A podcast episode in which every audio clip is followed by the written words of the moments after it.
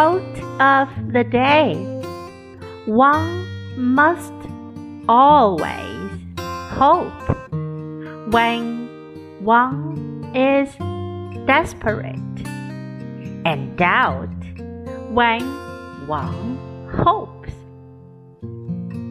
By Gustave Flaubert. One must always hope when one is desperate and doubt when one hopes. Word of the day Desperate. Desperate.